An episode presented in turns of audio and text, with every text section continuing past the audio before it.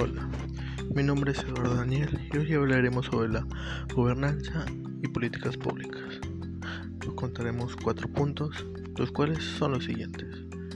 La gobernanza y políticas, públicas, la gobernanza y la cualidad global.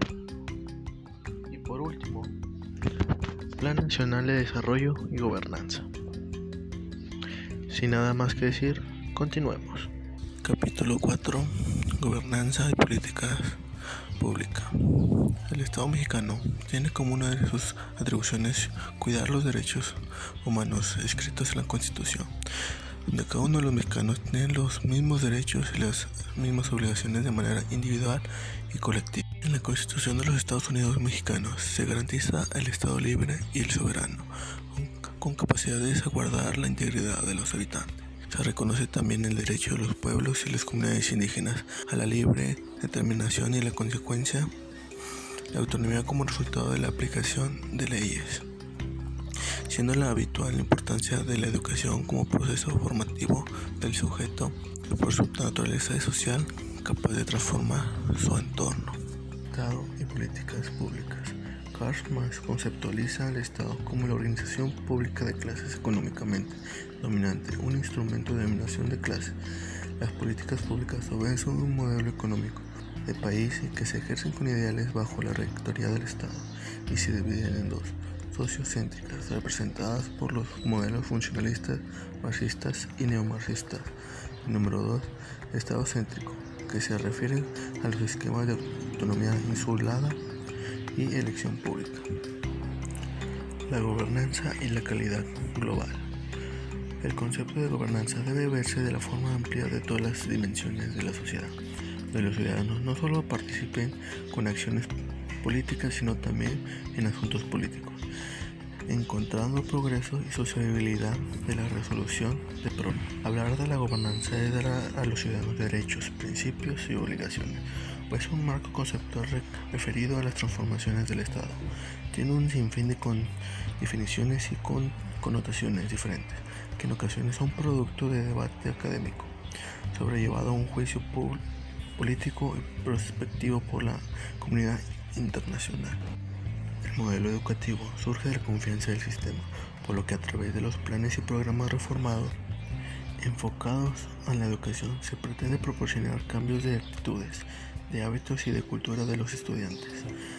Pero para lograrlo es necesario que el sistema educativo sume el reto de transformarse a sí mismo, reflejando cambios a partir del desempeño prospectivo de los docentes, responsabilidades a partir de valores y compromisos durante el proceso educativo.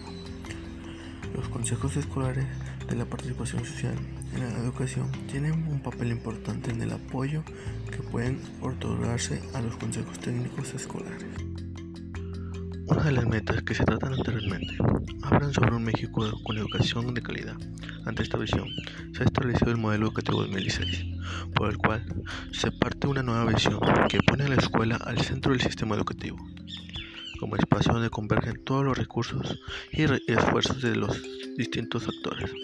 Desde este enfoque, las comunidades escolares deben contar con su más apoyo, recursos y acompañamiento para progresivamente desarrollar las necesidades que permitan ejercer una mayor autonomía de manera responsable.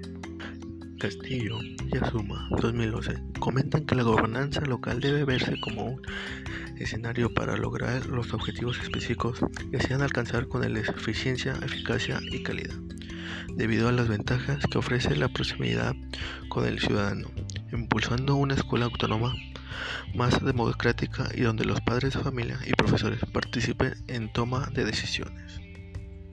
Del Castillo y Asuma 2011 asientan que organismos internacionales como el Banco Mundial recomiendan descentralizar la gestión educativa a la instancia real que es la escuela.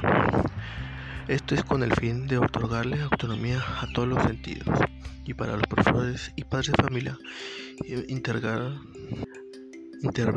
en la toma de decisiones con el fin de mejorar la calidad educativa. La reforma institucional y la reforma administrativa, con fin donde lo administrativo rebasa lo educativo y los maestros se preocupan más por cómo y cuándo entregar documentos, minimizando el aprendizaje de los niños están permeadas del aparato educatorio mediante la, mediante la inserción de programas y proyectos como sistema remedial para los grandes males, español matemáticas, que aquejan a la educación.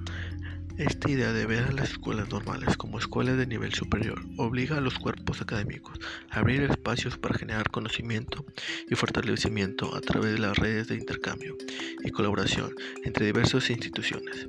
Al interior de estos cuerpos colegiados se viven y experimentan los contenidos, enfoques, perspectivas, avances y logros académicos, mismos que ayudan a tener un panorama más amplio, llegando a parámetros nacionales e internacionales. La profesión docente tiene que ver con las competencias desarrolladas en la formación inicial, pero también durante la práctica misma. En el desarrollo del ejercicio profesional, donde se aplican todos los saberes y la práctica que se transforman en el arte de enseñar. También tienen como ver también tiene que ver con la identidad profesional y ética del docente y con su historia de vida, que se verán reflejadas en su práctica profesional.